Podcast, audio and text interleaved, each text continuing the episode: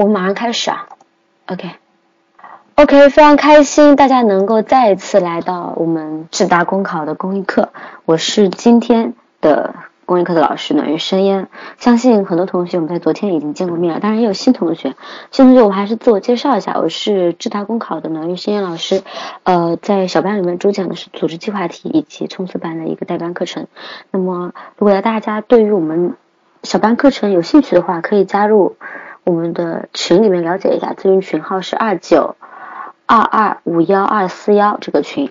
如果大家对于想如何系统学习，请关注这个群。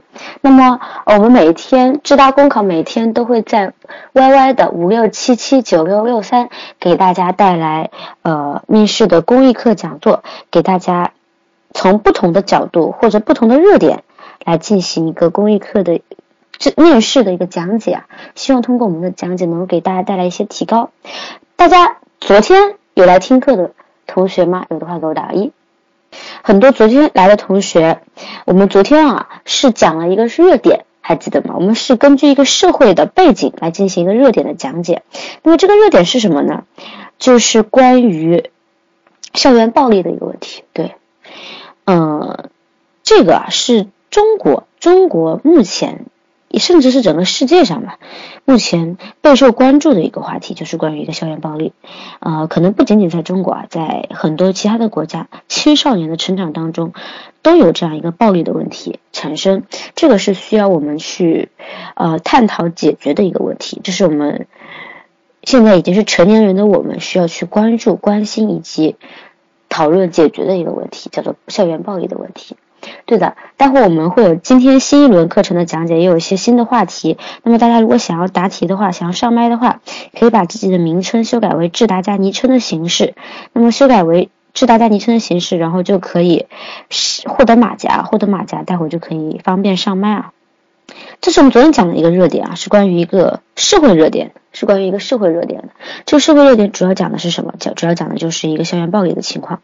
那么今天啊，带来一个更有意思的一个话题。这个话题为什么说有意思呢？它并不属于一个社会的热点，它本身就是一个预言。呃，在面试的考试过程当中。我们会遇到形形色色类型的综合分析题，有一类是社会热点，还有一种叫做哲理类的，就是给你一段非常有哲理的话，还有一些就是寓言类的，还有漫画类的，各种各样的，都是通过一个现象，透过现象看到本质来想到问题，发现问题并且解决问题。这个啊，就是面试的魅力吧，不同不样，不同种类的题目会带来不同的怎么说问题，或者说是需要大家挖掘不同面的一些想法。那么今天啊，今天这个寓言故事比较有意思了，大家可以看下 PPT 啊，怎么有意思呢？它讲的是一个关于鱼的故事，一种什么鱼呢？一种传说中的鱼，这种鱼并不是真实存在的，它是一种传说当中的鱼，王鱼，能够吸引一些较小的动物贴在自己的身上，然后慢慢的吸收为自己身上的一种鳞片，其实那不是鳞，那是一种附属物。当王鱼有了这种附属物之后，便会比没有鳞的王鱼最多大出四倍。然而，王鱼进入中后期的时候啊，后半生由于身上的机能退化，这种附属物会慢慢的消退，使它回到原本的样子。它无法适应这个世，它由于回到了原本的样子，它就无法适应这个世界了。会被剥夺了鳞的王鱼十分痛苦，由于无法再适应这个世界。游动的也不是很自然，最后它会往岩石上猛撞，挣扎数日，最终死去。这是一则寓言，有一点点伤感，有一点点伤感，却能带出带来很多的启示。而通过它给你带来的启示，也要谈一谈你的看法，也就是说，谈一谈这则寓言带给你的启示。这是一道题目啊，这是一道题目。这个题目比较有意思了，我们先要进行一个简短的审题，简短的审题。首先，它出现了两个阶段。首先，它出现了两个阶段啊。第一个阶段是早期王鱼的早期。王鱼的早期是什么情况呢？王鱼的早期是在不断的吸收附属物，对吧？吸收附属物，吸收别的物品，然后呢，为了得到一些养分、能量，变得越来越大，变得越来越大。但是呢，它吸收的这个。并不是自己本身的东西，对吧？在他进入了人生的后半段，会离开他，那么他又变成弱小的一个，从一个弱小变到强大，再从强大变到弱小，两个过程，两个过程，然后还要看到一些东西叫做什么？第一个叫做慢慢的吸收，成为自己身上的一种鳞片；第二个叫做无法适应这个世界，最后。往岩石上猛撞，挣扎数数日，最终死去。三个概念啊，第一个是吸收，第二个是十分痛苦，无法适应这个世界，第三个是自杀，对吧？这个是这个预言分成了两个阶段，以及三个侧重点，或者说三个比较容易让大家记住的点。这个啊是一个寓言故事，那么寓言故事总归会带来启发。不知道大家看到这样一个寓言故事，对你带来的启发有什么？大家可以打字告诉我啊。无论有什么都可以说一下。有人说公务员的权利，这个我有点不能理解。你这个寓言给你带来的启示是关于公务员权利，有得必有失，从无到有，再到无。有人说他有得必有失，这个挺好的。七七讲的很好啊，就是呃你在早期得到了一些东西。总归会失去，对吧？我们人赤手空拳来到这个世界，最后也是赤手空拳离开这个世界，对吧？我们得到的东西只是这个过程。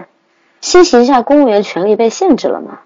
嗯，这个跟目前这个寓言故事好像目前我我我的联想是不够密切的。或许你可以解释的更清楚。从无到有再到无，这是公务员吗？是说公务员的福利待遇吗？这就很敏感了。啊你我讲。有人说有得必有失，这是一个方面，有这是一个方面。我再讲一个，给你们脑洞再大开一点啊，我们还可以再大开脑洞一点啊。还有一个叫做什么？吸收就能够成为自己的鳞片。所以说我们是不是可以比喻为人的学习吸收成自己的？非常好，小英想说的一个借助外物终究不是自己的。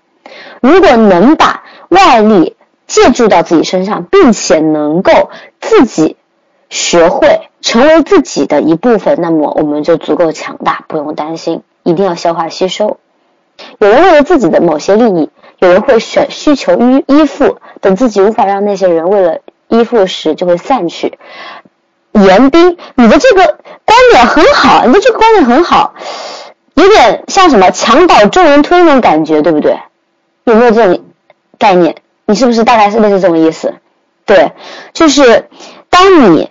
在人生巅峰、有权有势的时候，会有很多人依附在你身边，对你俯首称臣。但是哪一天你失势了之后，大家成为离离你而去，这是人性，这是人性。对自己可能会无法适应众星捧月的感觉，这个也是一个很好的观点啊。但是你这个观点不好讲，不好讲，因为通常我们意义当中的这种人是什么人啊？就是官员，对不对？或者说是权势的人，那么有他失势的时候，这本身啊，这本身不是一个很好不好不是很好切入的话题。当然，你可以以一些历史上的例子作为一个切入点，这倒是可以。不过我目前没有想到什么比较好的例子，或许你没有想到，可以打字告诉我。就是历史上有没有什么例子，就是之前他很多很多人拥护，他是一个高高在上的人，后来他失势了。最后他又得势了，或者说没有得势了，郁郁寡欢，就这么老去了。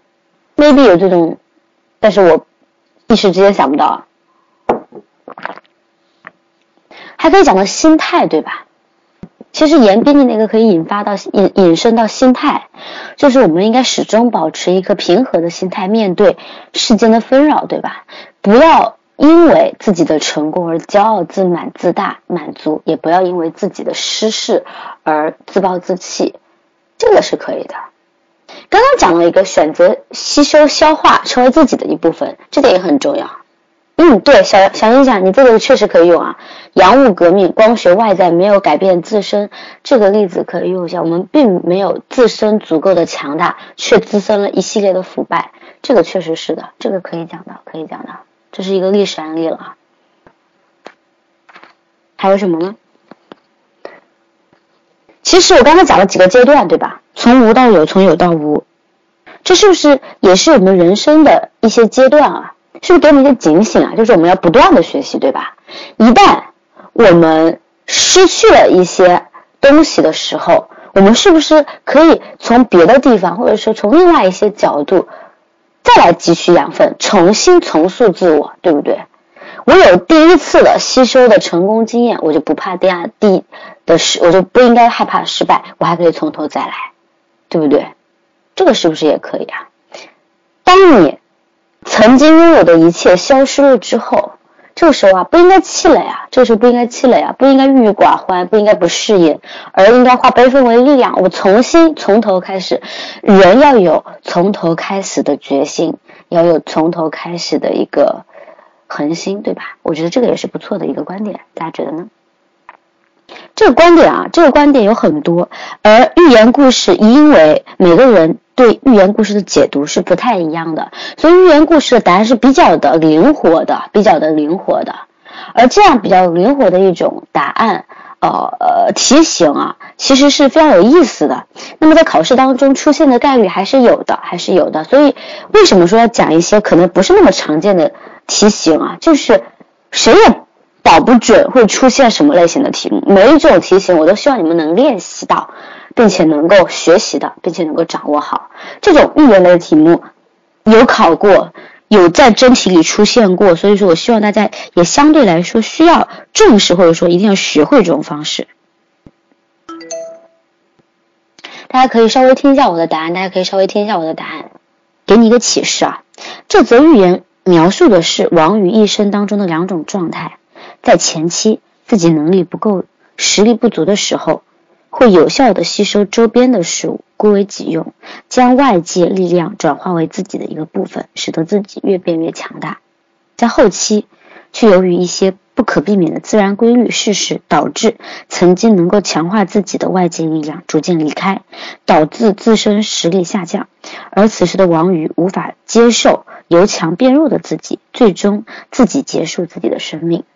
这是对于寓言故事的一个简要的描述。简要的描述，因为一般来说故事都稍微比较长，那么可以在寓言故事的解答过程当中简要的描述一下整个寓言故事的整个过程，然后谈一谈启示。这则寓言其实带给我们很多启示。人无完人，每个人初到一个岗位上，都会有很多的不熟悉、不会的事物。这个时候，我们应该学习王于前期的处事哲学，多与老同事交流学习，多在旁边观察他人的做事、为人风格，吸取好的经验，在自己的工作岗位上虚心求教，使得自己能够站在巨人的肩膀上，妥善的完成自己的工作。我直接上来就结合。公务员的工作岗位，或者说我出到一个新岗位，我可以启示他自己的语言带给我关于一个出入岗位的启示。然后下一个段落，而在工作当中，当我们慢慢累积工作经验，借助他人的帮助。逐渐成为一名优秀的员工，精通业务的骨干之后，我们要时刻谨记“得道者多助，失道者寡助”，常常也要帮助他人，成为他人成长的翅膀，并且时刻学习新的知识，保证不会由于新生事物的出现陌生而导致工作能力的下降。这是不是就是一个危机意识啊？是不是跟这个寓言故事还是有关系的？我们已经达到巅峰的时候，我们是不是还是要不断的充实自己？在充实自己的同时，干嘛要？帮助他人，对不对？然后再看下一个段落。人的一生会有很多不同的工作机会，从而得以实现不同身份的转变，而提高知识的广度。但是，从一个熟悉的领域到一个陌生的环境当中，就好比王鱼失去了附属物，重新变得一无所有。这个时候，我们要谨记从王姨这个故事当中得到的启示：遇到任何困难都不应该绝望，要摆正心态，不要为外界环境刺激而惧怕，内心要强大，相信自己，重新开始，同样可以创造出一份新的天地。这个就是什么？这就是讲王姨的后半段，我们要吸取她的教训，对吧？前半段是要吸取她的经验，后半段是要吸取她的教训，就是我不要去自暴自弃，我应该从头再来。我作为一名准公务员，在未来的工作学习当中，时刻要提醒自己关于王瑜这则寓言，保持初心，不惧怕失去，善于利用外部环境来提高自己，将自己变得更加强大，能以最快的速度胜任各项工作。我讲了各个阶段的启示，各个阶段对于一个社会人，对于一个需要工作的人，或者说对于一个工作的人，他的一些内容，然后最后来谈一谈我自己，结合自身来谈一谈。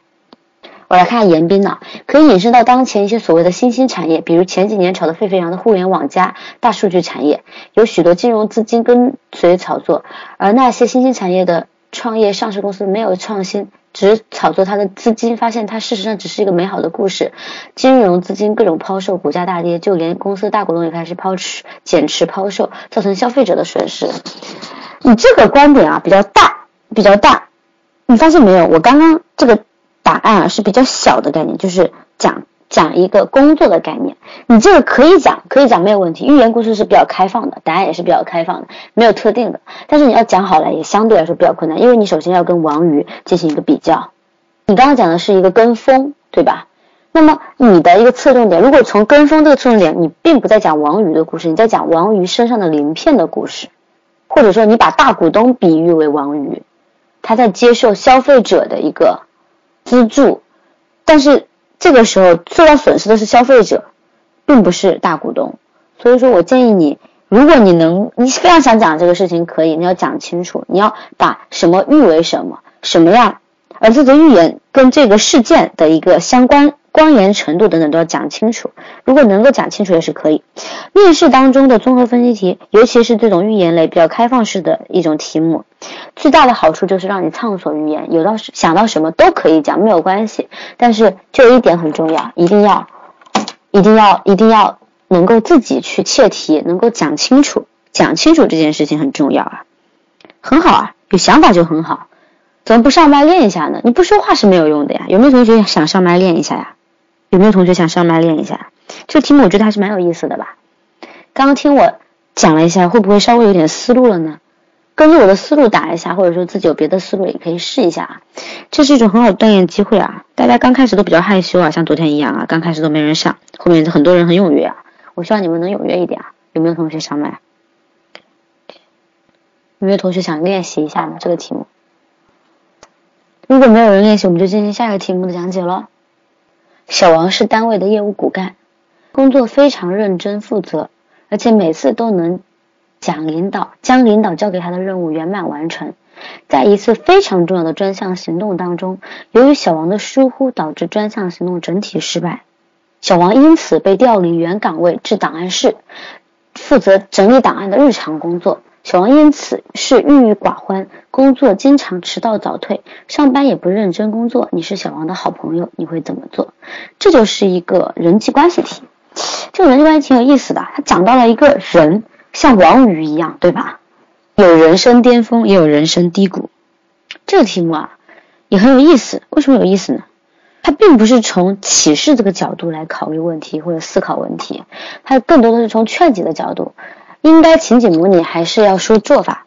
一般来说，一般来说，我昨天也讲到了，情景模拟在人际关系题里面可以用作一种答题方式，很好，这是一种比较好的答题方式。但是初学者我不建议，还是跟昨天一样，初学者不建议。为什么呢？因为对于初学者来说，情景模拟的人称啊，很多人会不适应，会转变，会会会打着打着人称就有变化了，这就不太好了，这就不太好了。所以说这个时候啊，我希望大家能够注意的就是，先用先谈做法。当你已经把做法答得非常的好了，非常的顺利了，这个时候再去思考一下，我可不可以用其他的方式来答？情景模拟肯定可以来答这个题目，但是很多同学掌握不好，或者说就容易容易人称搞不清楚。有的同学想试下这个题目啊，这个题目应该不难吧？劝解啊，对吧？OK，严斌上麦了，非常好，你可以思考一下，然后作答。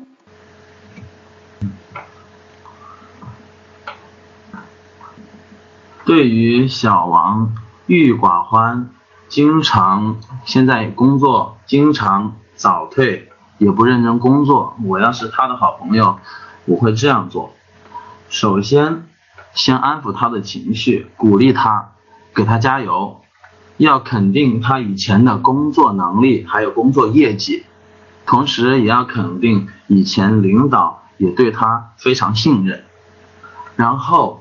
在客观的角度帮他分析他上一次行动可能导致他失败的原因。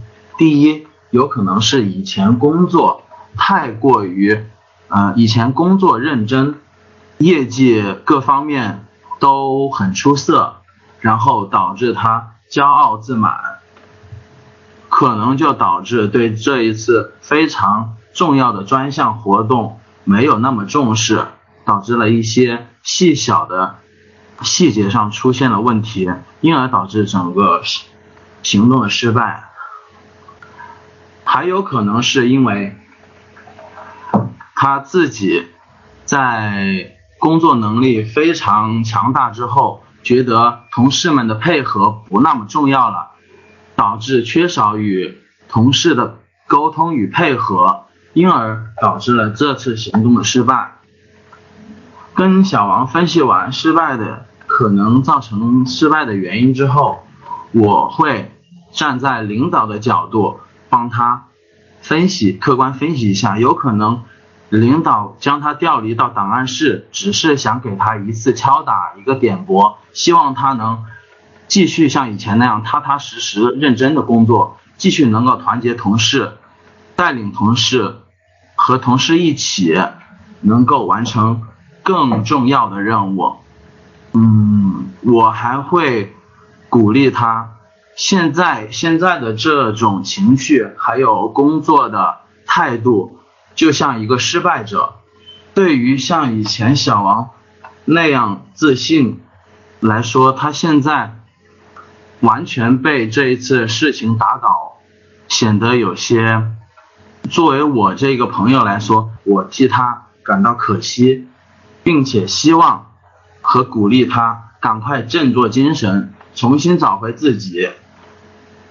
从现在手头上档案室的工作一点一点的做好，让领导重新看到他的态度和他的工作能力。我相信这样安慰他之后。他自己也可以慢慢的找回自己，打起精神。领导如果要是能看到他工作态度的转变，一定会再次重用他。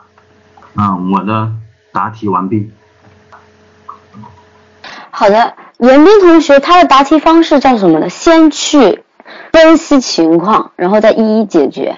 分了好几种情况，如果如果如果有很有可能是因为这种情况，有可能是因为另外一种情况，还有可能怎么怎么样？你分了好几种可能性，你把可能性全都说完了之后，然后再然后再开始解答，再开始解答，我要怎么去劝解，或者他要去怎么做，我的我又怎么去建议他？这种方式可以，这种方式可以。可是我个人更建议就是你每一种你提出的每一种观点或者说是疑问，对应的去解决，这样会更好一些。能明白我意思吗？如果他是什么什么样的情况，那么我要怎么怎么去做？这样一种方式来答可能会更好，一一对应的关系，这样会更好答，而且逻辑关系会更加的明明了，更加的流畅。这种方这种答题方式会更好一些。但整体来说还不错啊。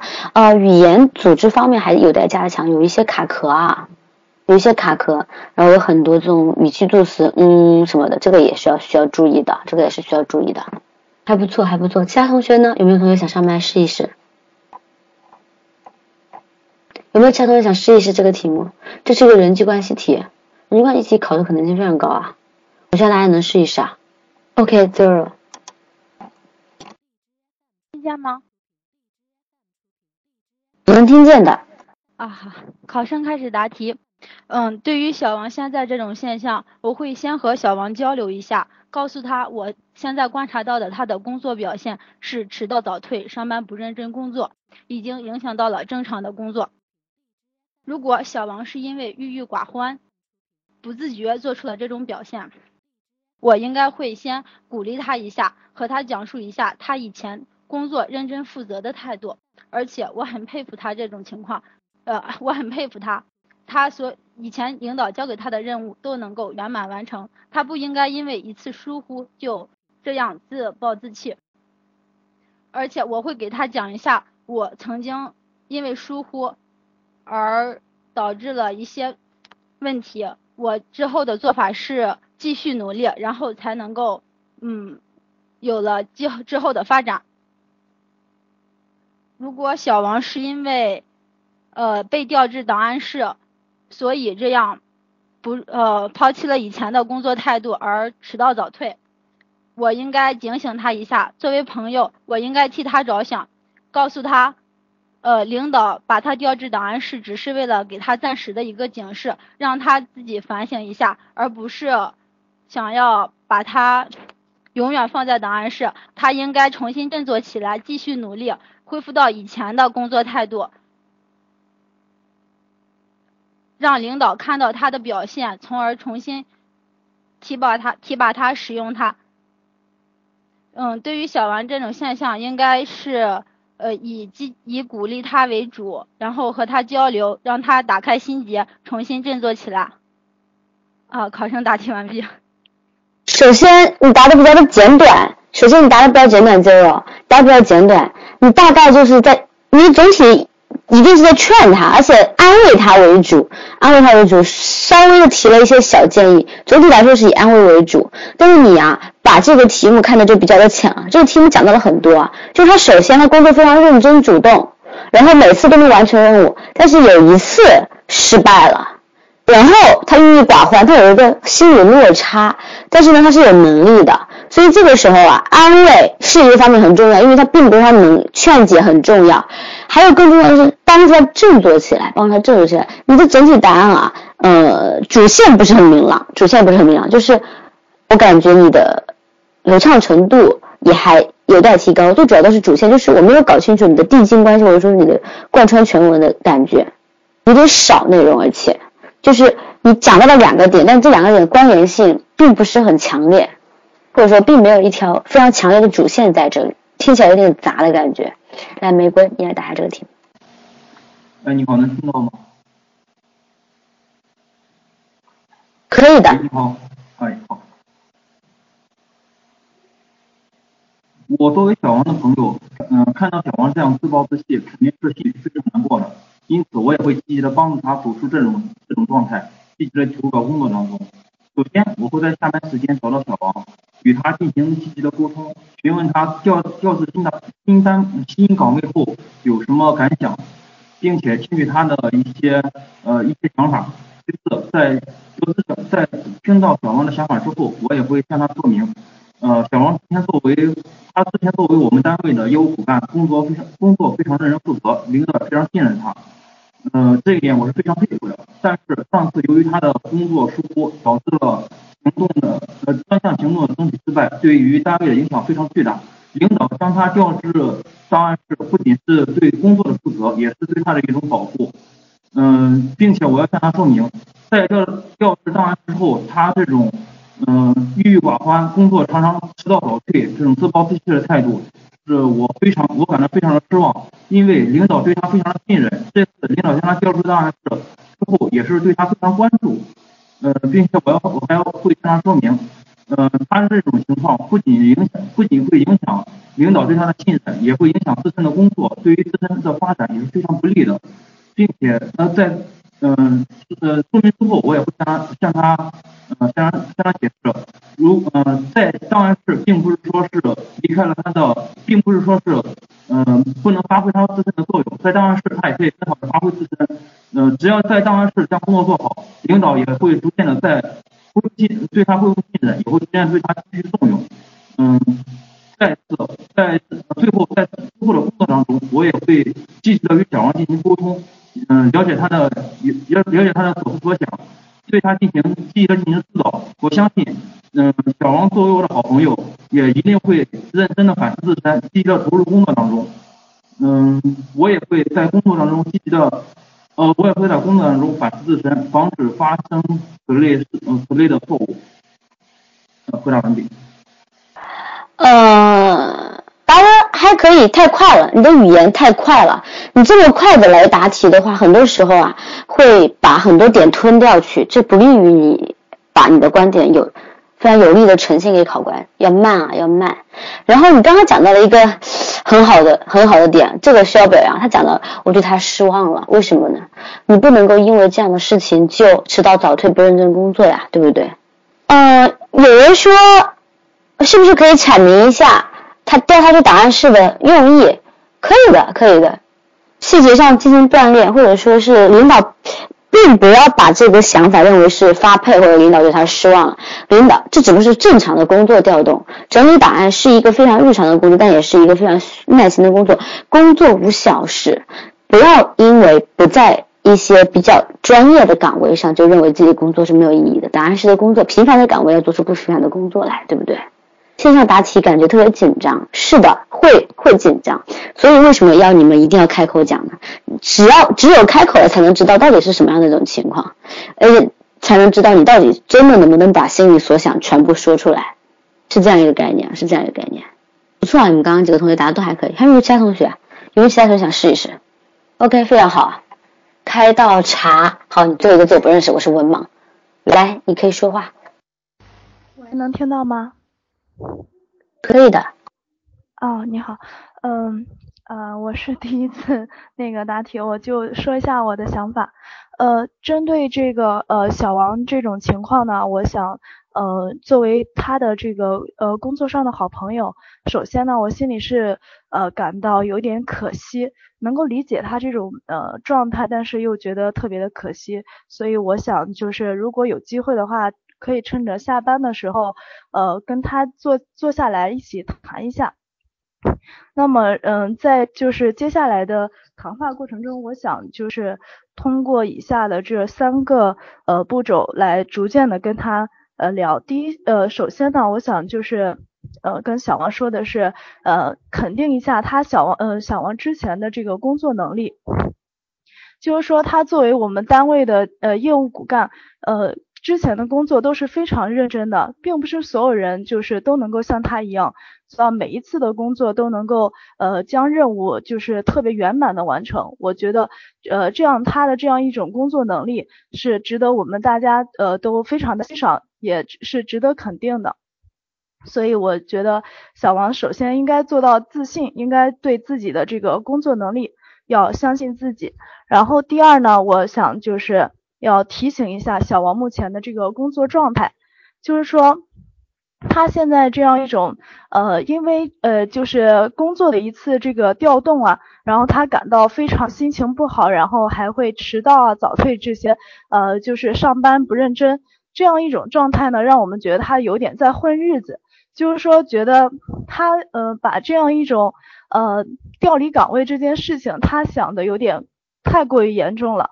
呃，我想告诉他的是，领导之所以把他调离这个工作，并不是因为呃针对他个人的，这是一呃对事不对人的，所以首先让他心理上把这些呃就是这种想法打消掉，呃，因为呃如果是在单位每一个人呃。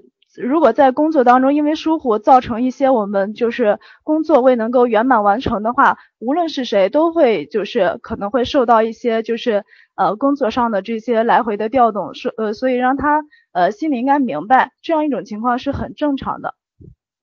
然后呢，最后呢，我想就是，呃，要跟想跟小王谈一谈，就是说，呃，人生的过程中，我们可能会经历到很多很多的这些失败也好，挫折也好，但是一次的败北就，呃，就是不能够说明什么。况且你现在也不是说，呃，有什么特别大的，就只不过是一次调动而已。我想就是想问一下小王，你对自己将来的一个，呃，就是你当初刚来的时候，你对自己的工作定位。包括你对自己将来的这个呃人生呢，你难道就想这样继续混日子，继续这样呃就是做下去吗？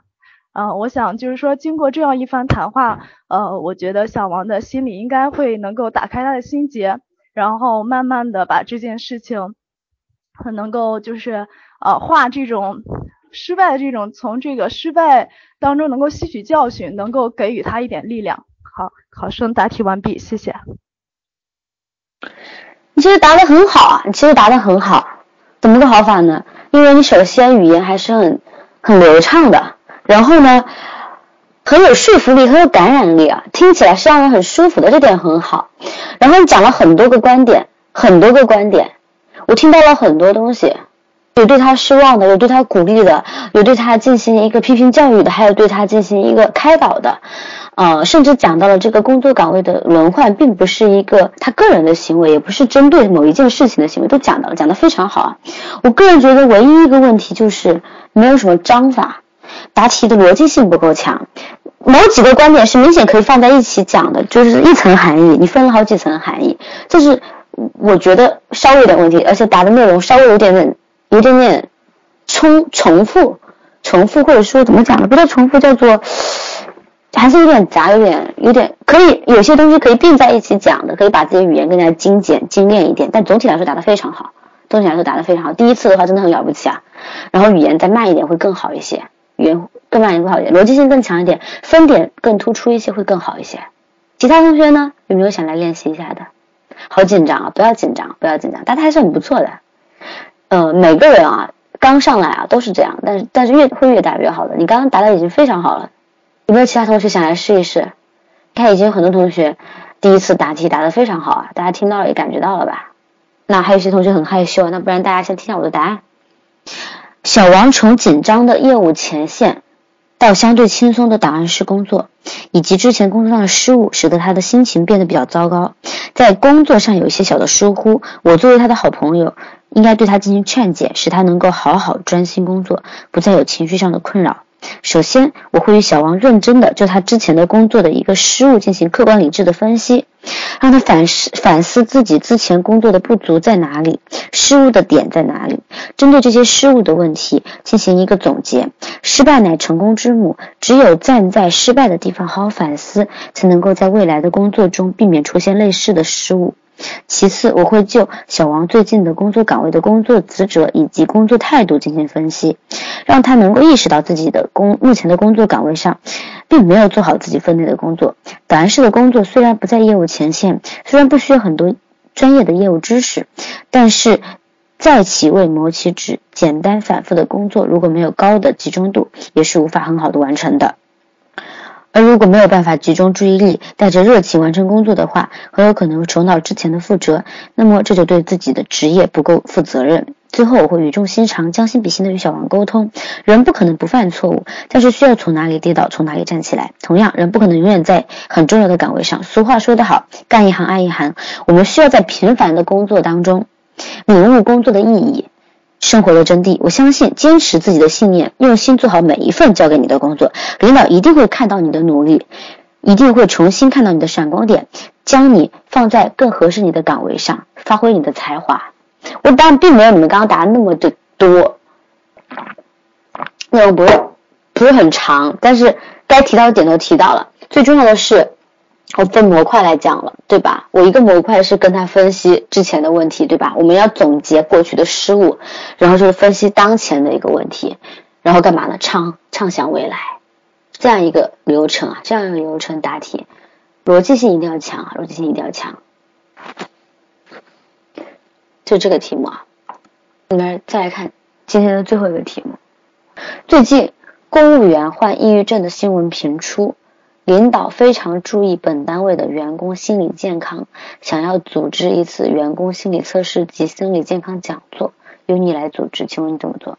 这个题目是不是跟昨天那个题目很像？都是组织计划题，而且都是什么讲座类的组织计划题，有异曲同工之妙，但是呢又不是一种题目，因为什么呢？这个讲的是公务员的心理的一个问题，心理测试，还有讲心理的讲座。昨天讲的是一个校园暴力的讲座啊。怎么来把这个题目答好呢？大家可以思考一下，可以思考一下。如果有想法同学可以先上麦答题啊。这个题目挺有意思的，不难不难。还是昨天跟大家讲的，组织计划题该怎么答，因为流程是什么样子，大家要想好来。大家可以思考一下。这个题目不难啊，这个题目不难。组织计划题就要谈做法，对吧？组织计划题就要谈做法。那么做法是什么样子呢？就是按照时间顺序，一步一步有什么，我要做什么样的动作，就谈什么样的内容。那这样，我来。我来先抛砖引玉一下，大家可以先听一下我的答案啊！大家可以先听一下我的答案啊！组织一次心理健康讲座，可以有效的帮助同事们发现生活当中的压力，并且有效的缓解心理负荷，是一件对员工身心健康都有重要意义的工作。我会妥善安排这项工作，使大家能够从中获益。是先讲一下，这里先提一下关于一个目的和意义啊，关于一个讲座的一个。一个一个一个，它可以达到一个什么效果？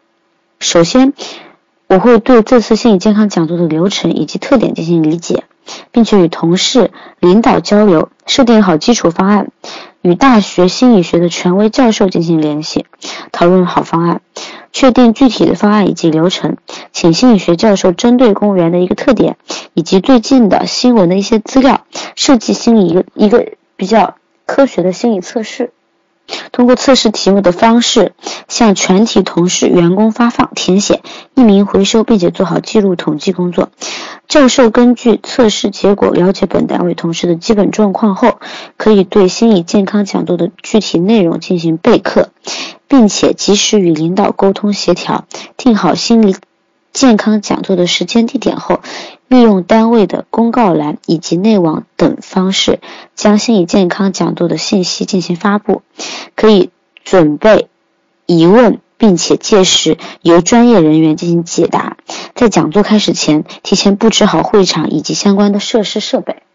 其次，在心理健康讲座上，先由心理学教授针对心理测试部分进行讲解，并且对本单位同事的心理状况进行系统的分析。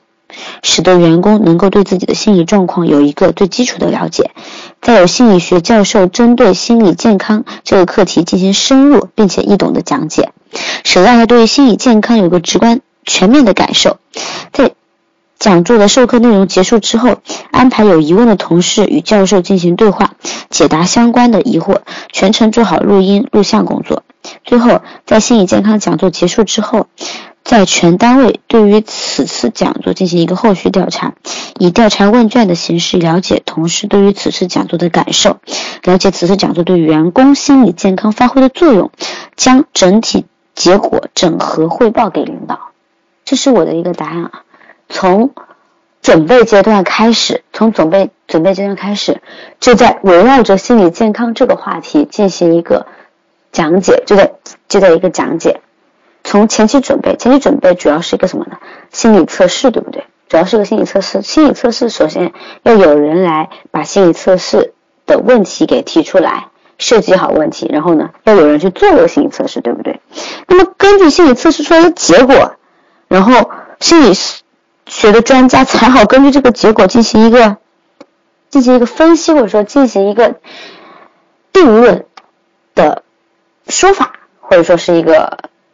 了解，让他对于你们现状、你们现在心理的健康到底出现了哪些问题啊，有一个基本的了解。因为只有这样的了解，心理健康的专家才能够有针对性的、有针对性的去发现问题、解决问题，提供一个更好的讲座，对不对？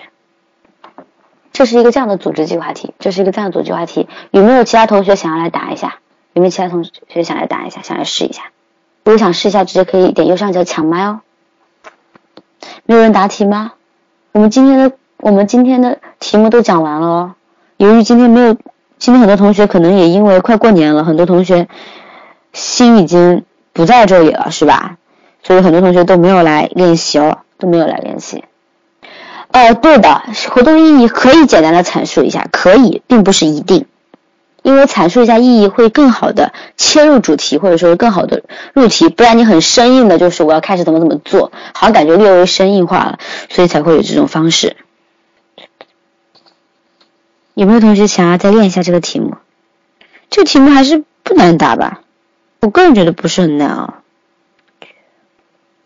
OK，那那么那么大家对于面试有什么疑问吗？我们可以答疑啊。呃，无论是关于上考的还是关于国考的面试准备的面试，呃，什么什么阶段有没有什么疑问？有疑问也可以提出来哦，有疑问也可以提出来哦。上考现阶段要做什么？上考因为出分还要填报对吧？还要填报志愿对不对？我应该还没有到填报的截止日期吧？对岗位还不确定的情况下，开始准备面试，开始准备面试，了解上考的题型。那么针对各个题型已经要开始了解了，可以开始。练习了，上考小班什么时候开？因为上考跟国考最大的不同，可能就是一个叫做自我认知类的题型，其他题目是一样的。所以说，如果你想要上面关于面试的内容，现在就可以报班。等到嗯过段时间，我们会有专门针对上考的一个加课，就是关于自我认知。我们的小班课程本来也有自我认知，但是可能会针对上考的一些怎么报班、怎么报名等等，还会有一些别的培训。有有专专门针对上考的，当然有。每年我们这边上考的上上来的学生超多的，我们是循环听课。你上班，你上你报班之后就直接开始上课了。你现在报班，待会就可以去听课了。因为上考的题型跟国考是类似的。我们一共讲七天的基础题型，七天里面包括了上考的内容，包括国考的内容。我们有专，我们是直接上课，直接上课。上完课之后会有班主任带你去练习，主要是锻炼你的一个面试能力。那么在针对不同的考试的类别，会有一些加课。上多久？从你现在报名一直到上上岸啊，都会有课程。七天基础班完了之后的内容就是刷题，就是刷题。比如说你从今天开始报名，明天开始上课，明天正好就是我组织小班课，然后就开始练习题。上完七天课程之后，每天晚上依然是晚上，每天都有不同的老师带你去练习不同的题目，不同的题目，真题、模拟题等等，会有考试，会有讲解。然后会有人给你加油鼓劲，每天会有老师给你要写备考日志，会有老师给你制定详细的备考方案，然后一直刷题，一直到面试，对，一直到面试。你晚上练多久？呃，一般来说，上课是从七点钟开始上课，一般我们要到十一点、十一点半才能结束，强度还是比较大的。我们会有时不时的加课，比如说打比方，一般如果你们去体检了，我们会有体检加课，会有专门的在。学医的老师教你怎么样去体检，就是几乎是可以。呃，我们是每一个班大概有十二个人，然后每一个班老师上课的理论课老师是七天，每每节课是不同的老师。比如说我是组织课的老师，明天我会上课，那么会有一个代班老师，那这个代班老师全程跟着你的上课还有练习，每天老师讲完理论课之后还有练习课。那么练习课是代班老师带你们，每个同学都会回答问题，都要都要开口讲话，老师都会对你进行一个监督。然后还有一个是专门要写备考日志的，那么会有备考老备考日志，团团老师会时刻关注你的备考日志，来因此来关注你的一个动向。那么有什么的话也会跟我们沟通。那么还会有刷题，每天会有不同的刷题老师。当你理论课程结束之后，会有不同的刷题老师带你刷题。那么我们还有早课。有一个老师专门带早课，就是早上七点钟到八点钟还是七点到九点钟，会有一个老师来带早课。要报名的话，就是在那个二九二二五幺二四幺这个群里面进行咨询啊，进在这个群里面进行咨询。小班课一共上多长时间？从你报名一直到你上岸之前，一直可以上课。嗯，快过年了，我们大概就是除夕到大年初四。会暂停，但是我们会给你们布置作业，然后我们会继续上课，我们会继续上课。我们的除夕可能还会有 YY 上面的春节联欢晚会，我们自己搞的，我们每年都搞，很有意思啊。我们所有的老师，所有的老师都是已经上岸的公务员啊。嗯，我去年没有唱，我有听大家唱，还有人表演群口相声啊，每个班都会出节目啊，很有意思啊。但我前年唱了，唱完之后大家都笑了。带刷题的老师。也都是上岸的老师，我们所有的老师最基本的条件就是必须当年的面试分数很高，而且确实是水平非常好的刷题老师，也都是我们曾经智达非常优秀的学员，一定是要成为了大神才有资格去带别人，不是吗？早课一样的练习题目啊，发题目上来你就练，老师就点评，陪你练习，这是一。为怎么样才能够成为一个面试大神？很多人会问我，很多人会问我，就是练习，不断的练习。我们的热点，热点会提到，会提到，但是你自己对于一些热点有一些自己的想法的时候，你可以去跟任课老师交流沟通，可以提问。然后我们的公益课很多都是以热点的形式来进行解答。嗯，在小班的时候可能就没有时间听公益课了，但是我们会有公益课的文字版的资料会。发放到专门的一个 QQ 空间里，到时候你可以直接去看文字版的材料。基本上，基本上你对于什么热点非常感兴趣、有想法，你可以提问，你可以跟老师提问。那么也会有公益课的热点的内容给你们进行一个公学习。嗯，延边上猫老师想答这个题目吗？可以的，要不要答一下？OK。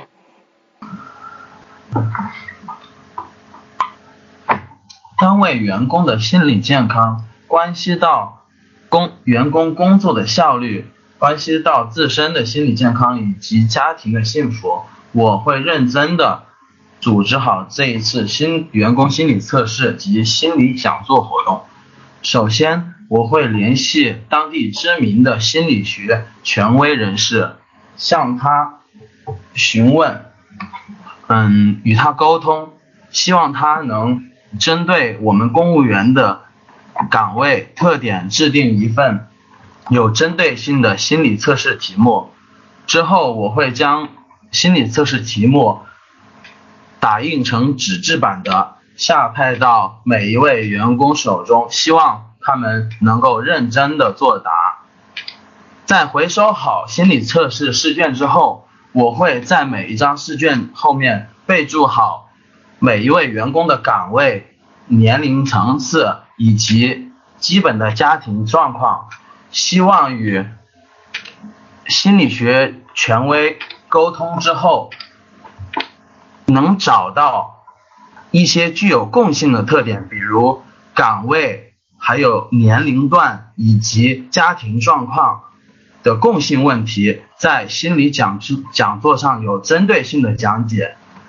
在会场布置方面，我会与心理学专家讨论，比如背景颜色的色调以及场景的布置，希望能够舒缓员工的心理，以求达到最好的心理疏导效果。会后我会将这一次的基本情况做个整理。然后向领导汇报我们这一次整个活动的基本状况。嗯，在一段时间之后和心理学专家进行联系，希望他再针对我们员工的一些情况出一出具一份嗯回访的心理测试卷，以求达到了解这一次活动取得效果的目的。看是否在以后的工作中定期开展类似的心理讲座。回答完毕。呃，你的这样一个答案，最大的问题可能是太致敬于心理测试和心理讲座的具体内容了。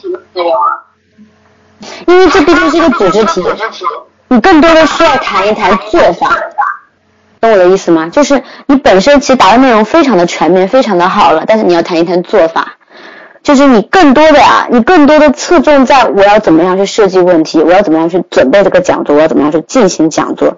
我围绕的太多的关于心理、心理健康，要不要围绕？当然要围绕，但是你围绕太多了也不行。因为这是一个组织计划题，是要谈做法的。我组织一个讲座，不仅仅讲座内容啊，我要我要宣传，我要让人来听，对吧？我要。我要心理测试，我要怎么样去让这些人来做这个心理测试？等等，这都是做法，你的做法太少了，你的做法太少了。但总体来说还可以，还可以啊，把做法打上去。我怎么做？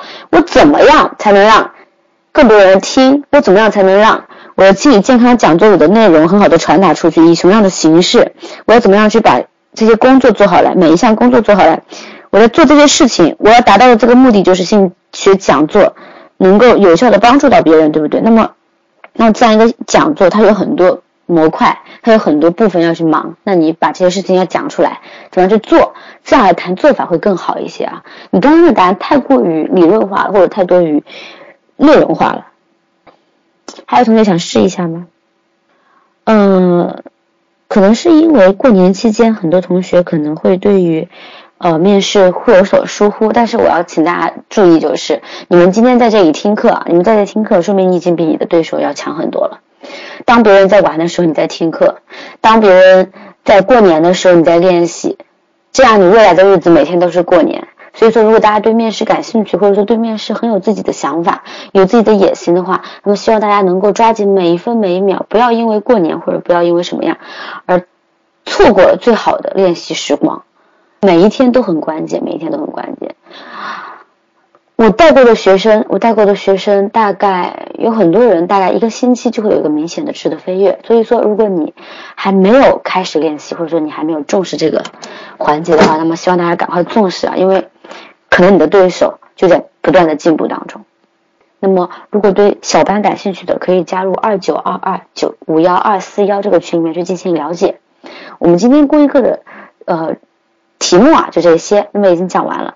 如果大家感兴趣啊，也可以去我们的智达公考的微信公众号里面搜索我们往届的呃公益课的录音，我们的录音都会上传至公众号和微博，大家都可以了解一下啊。直接搜索智达公考就可以了，或者是是我们这个屏幕上也有右下角有个二维码，大家可以扫描一下。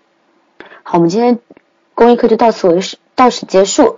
然后呢，每一天的五六七七九六六三这个 YY 的 ID 号都会有公益课给大家呈现出来，也希望大家能够持续关注我们的微信公众号和我们的 YY 的公益课。